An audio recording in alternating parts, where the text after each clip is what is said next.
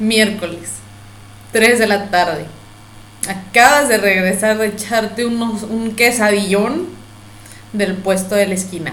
Y para poner paz entre los del norte y los del sur, no importa si tenían queso o no. Estás frente a tu compu y comienzas a sentirte cansado. Como si alguien te hubiera quitado las baterías así de un jalón. Lo único que quieres es dormir. Pero pues luchas por mantenerte despierto. Con el peligro de que tu jefe se aparezca por allí. Te sirves una taza de café en busca de un poquito de energía o, algo que te pueda levantar. Y como que dices, esto lo tengo que acompañar con algo. Ni modo que se me vaya a atorar el café.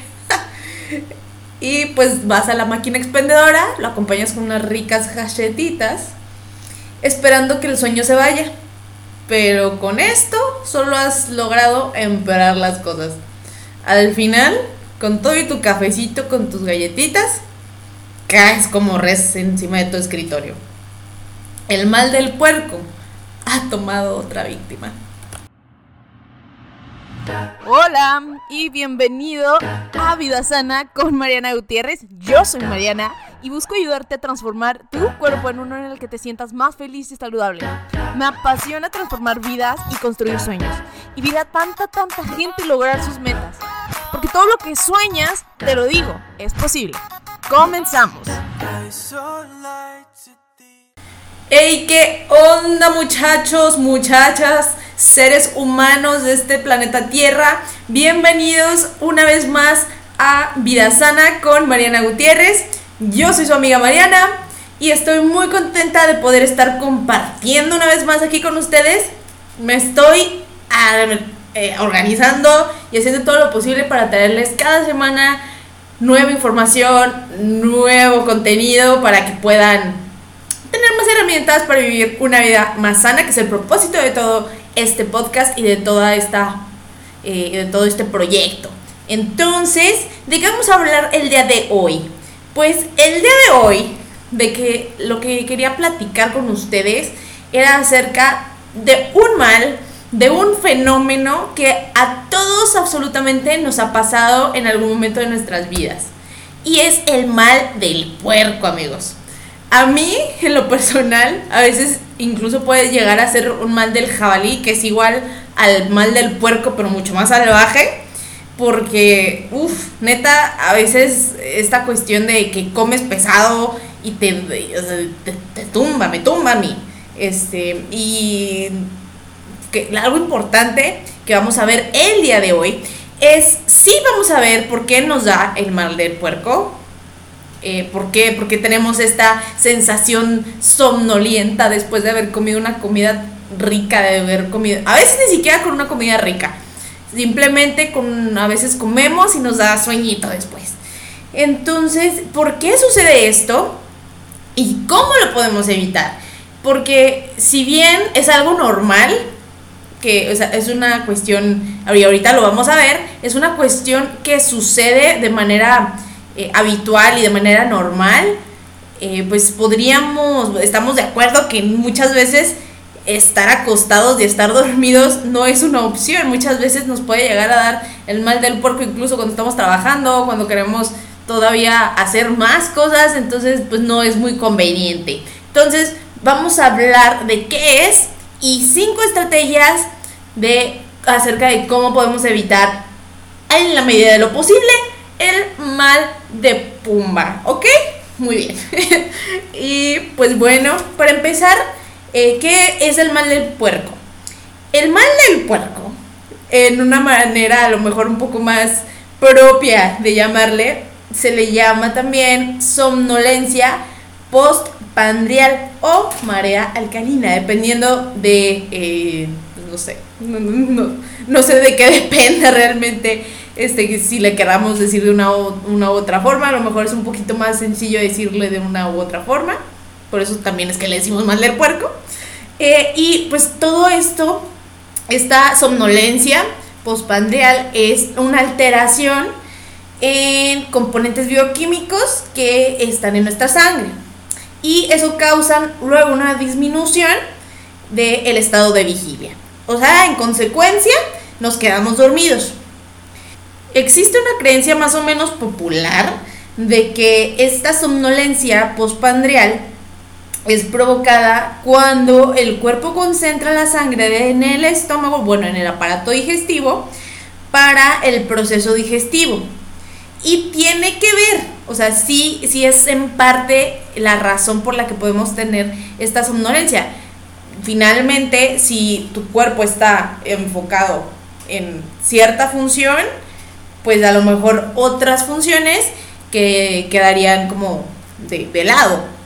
En este caso, pues te mandaría a dormir. Pero también tiene mucho, mucho, mucho que ver con la cuestión de la glucosa o la concentración de glucosa en la sangre.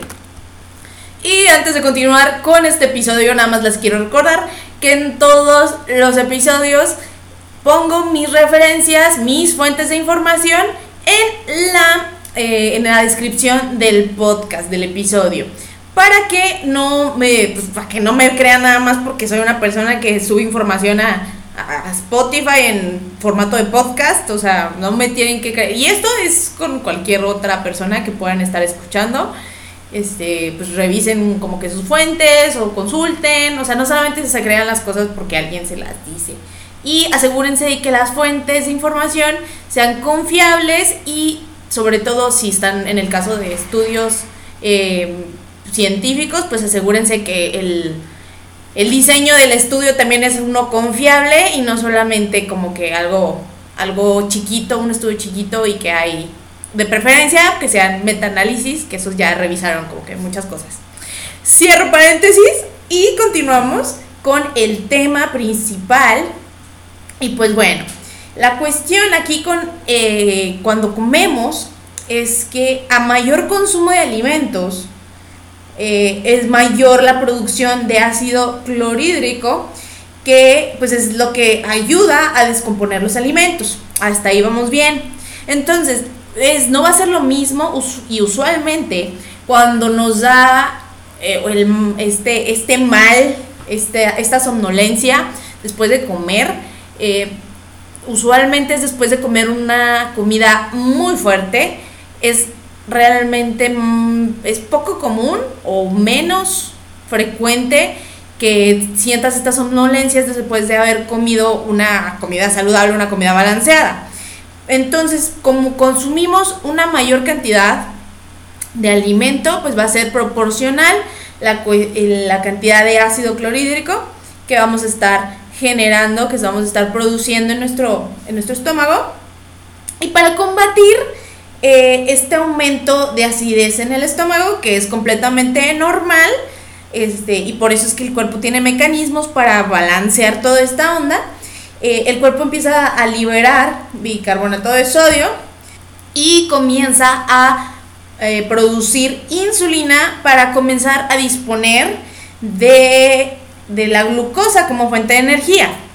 Entonces, el desequilibrio de electrolitos y el aumento de la glucosa llega hasta, digamos, lo que apta el hipotálamo, en donde las neuronas detectan glucosa y se deja de liberar eh, la hipocretina, que también se le puede conocer como orexina, que es un neurotransmisor que es responsable del estado de vigilia.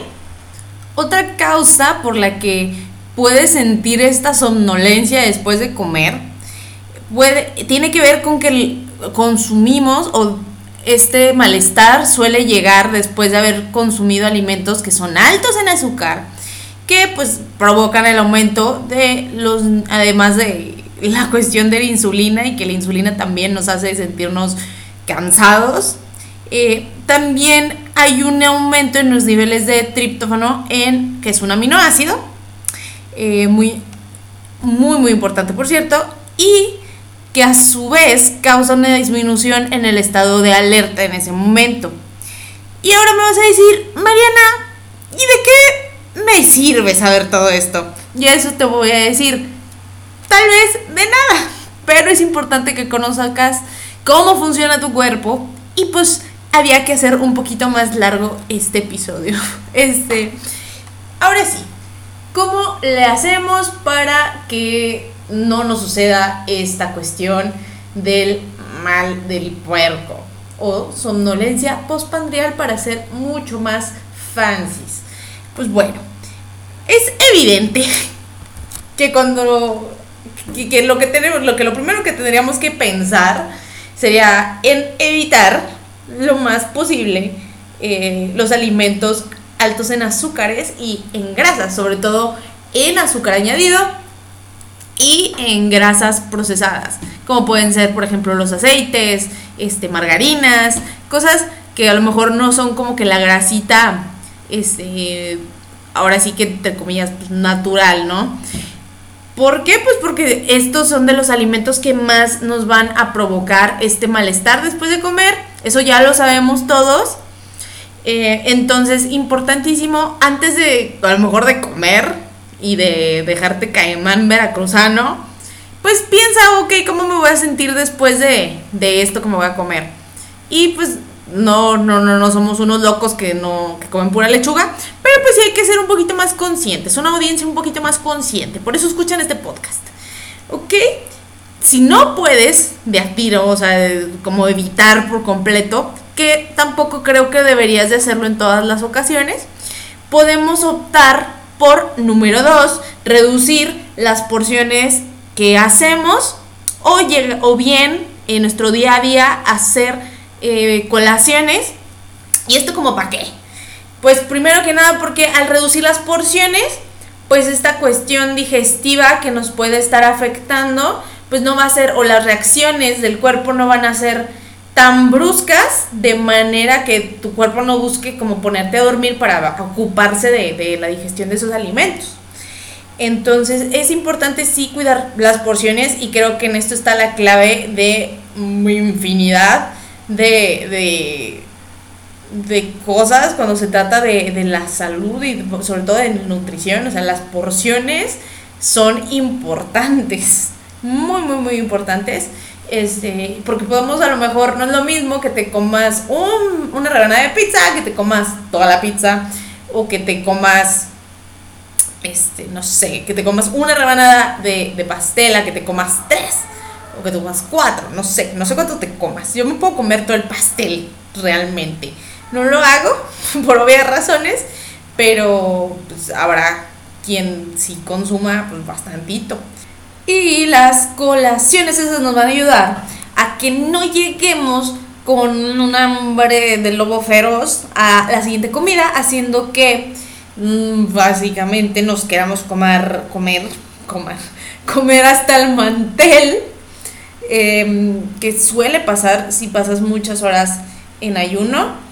Y eso luego cuando excedemos, nos excedemos por esta hambre tan, tan excesiva, tan, tan, tan prominente, pues eh, terminamos comiendo de más por la rapidez en la que podemos, o la voracidad con la que podemos empezar a comer.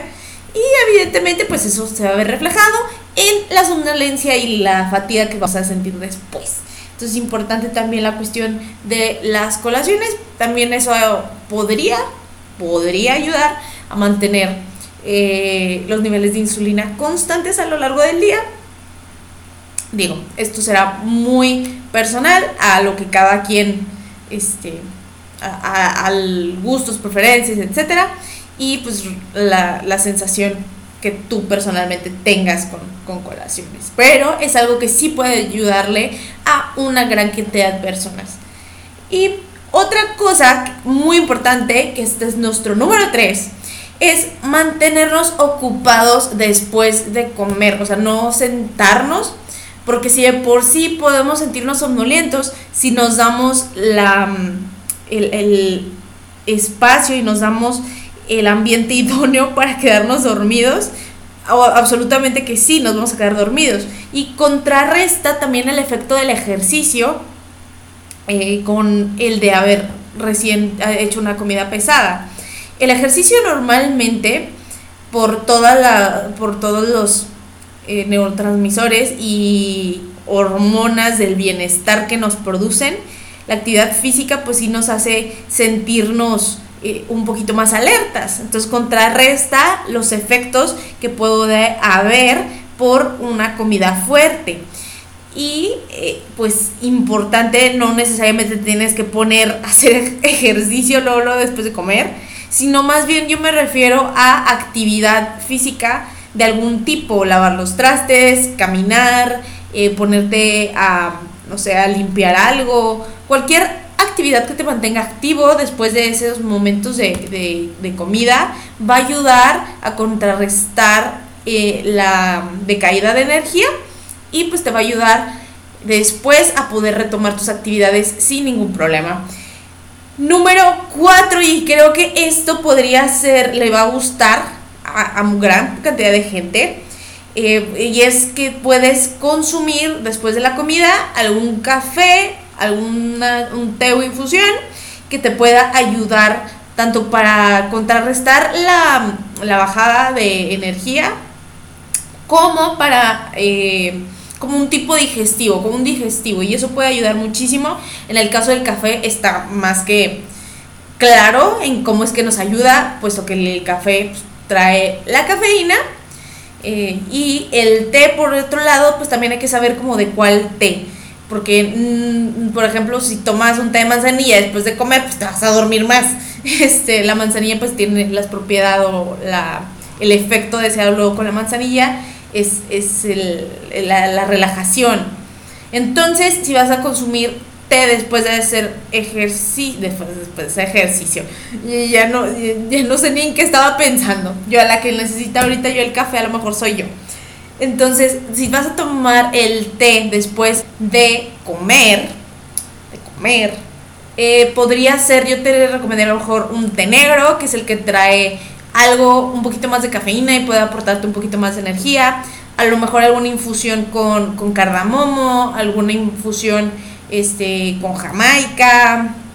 Por ejemplo, ahorita que les comentaba del cardamomo, específicamente, pues es una semillita que, entre otras cosas, tiene, es rico en complejo, en complejo B, especialmente en tiamina, o y toda, toda la gama, ahora sí que eh, las vitaminas del complejo, complejo B están son especialmente necesarias para el metabolismo de los carbohidratos y para que a su vez esos carbohidratos sean convertidos en energía. Entonces después de comer, pues cae todo re bien. Además de que tiene propiedades antiinflamatorias.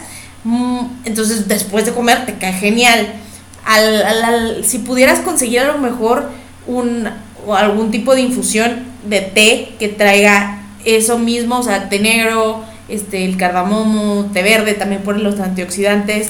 La flor de malva también podría ser, es otra, es otra flor, otra eh, eh, planta que puede ayudar también en la cuestión digestiva.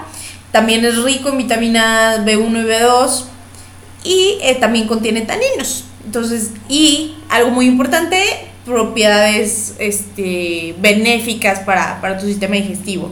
Entonces, ese tipo de cosas, pues lo puedes como usar para complementar tu vamos tu, como tu comida para que te caiga un poquito mejor eh, y tu digestión esté un poquito mejor. Y de esa forma eh, pues sea estés más activo después de, comer. Si estuvieras interesado en comenzar a utilizar este tipo de, de plantas dentro de tu alimentación puedes ir directamente a mi cuenta de Instagram y entrar a mi página web donde está la tienda en línea. Recuerda que uno de los productos que yo manejo tiene que ver precisamente con eso. Eh, es un concentrado de hierbas que trae té verde, té negro, cardamomo, flor de hibisco, flor de malva silvestre. Y pues todo esto pues puede ayudarte este, con este problemita del, del mal del puerco, el, mal, el, coloquialmente conocido así. Y número 5, vamos, ahora sí que si de plano no puedes contra, contra el maligno, contra el, contra el, el mal del puerco, pues ahora sí que eh, una siesta, no hay problema. De verdad que a veces una siesta de 15 o 20 minutos incluso de ya como que si es algo muy serio, incluso media hora, una siesta puede ayudar a ahora sí que darte ese descanso, a lo mejor que tu cuerpo anda pidiendo y pues despertándote después de una siesta corta puedes sentirte muchísimo mejor y listo para volver a tus actividades usuales. Muchísimas gracias por escuchar este podcast, llegar hasta ahorita. Este podcast estuvo un poquito más corto, un poco más conciso, porque no quiero como estarles dando siempre un montón de información y un montón de cosas que a lo mejor no, no pueden ahora sí que digerir. Este, un montón de cosas que a lo mejor no puedan este, procesar de manera simple. Entonces, pues vamos a variarle un poquito. Eh, episodios cortos, episodios largos y todos contentos. Muchísimas gracias de nuevo por escuchar hasta ahorita este episodio de Vida Sana. Te recuerdo mis redes sociales, Mariana GTZROD. Así me encuentras en Instagram, Twitter, Facebook y en la página web que también es marianagtzrod.com. Cualquier, cualquier cosa que necesiten, duda, comentario. Y si te gustó este episodio, comparte un screenshot, compártelo en tus Insta Stories para que más gente pueda escuchar y conocer un poquito más de la información que aquí compartimos y que nos gusta decir en Vida Sana. De nuevo, muchas gracias, les mando un abrazo, nos escuchamos en otro episodio. Bye.